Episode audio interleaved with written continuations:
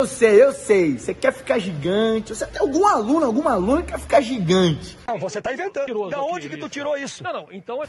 Eu quero te contar uma parada. Com todo amor. Tem três erros que você está cometendo que estão impedindo você de alcançar esse resultado. Ei, se liga, quer ficar monstrão? Tem três erros que estão impedindo você de alcançar esse resultado. Primeiro erro é, você está comendo pouco carboidrato, entenda bem. O pressuposto da hipertrofia no aspecto alimentar é carboidrato.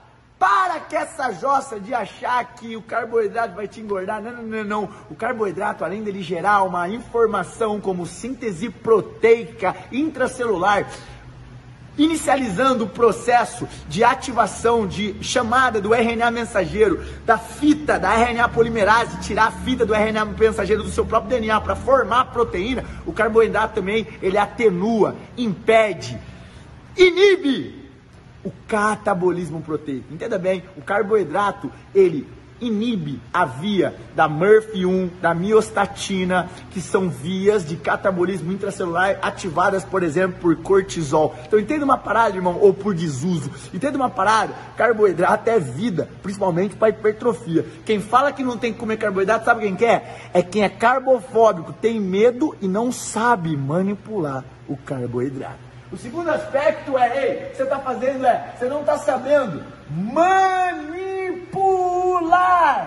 o estresse fisiológico do seu treino. Entenda uma parada? Pode ser que você não esteja gerando o grau de hipertrofia que você quer, porque você está gerando sempre o mesmo descanso, porque você está gerando sempre o mesmo exercício, porque você está gerando sempre o mesmo, o, o mesmo tempo de tensão, que você está gerando sempre o mesmo peso. Entenda bem você não está tendo porque você está faltando conhecimento sobre como manipular o estresse do seu treino. Se você manipular sem, olha que bem para mim, sem paradigma, manipula, mude, só que mude com inteligência. Não vai ficar mudando todo dia. Não, não, não. Você vai mudar de uma forma sutil para o teu organismo, mantendo o estresse, mas mudando de repente alguns aspectos que influenciam o treinamento.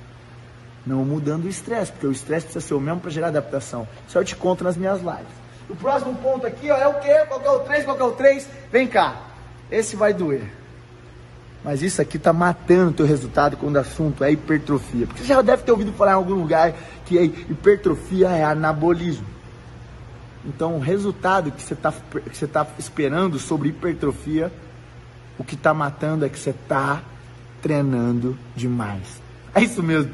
Ei, o anabolismo ele acontece na recuperação. A adaptação fisiológica ela acontece na recuperação. Vou te dar um exemplo. Você gera um treino e você tem a sua capacidade de trabalho. Quando você gera um treino, que é o estresse fisiológico, sua capacidade de trabalho que estava no nível 10, ela vai para o nível 6. E aí o que acontece?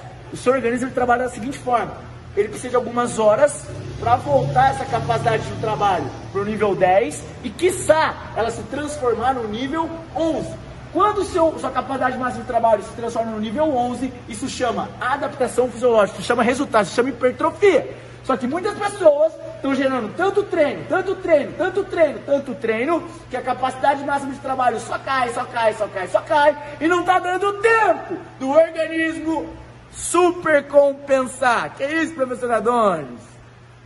Reparar o tecido músculo esquelético para melhorar, para receber um estresse de alta magnitude. Então, o que está quebrando o teu resultado com hipertrofia são esses três aspectos. Se você arrumar pelo menos um deles, eu tenho certeza que no seu próximo mês os resultados já vão ser diferentes. Aí você vai ficar de uma vez por todas monstrão do jeito que você quer.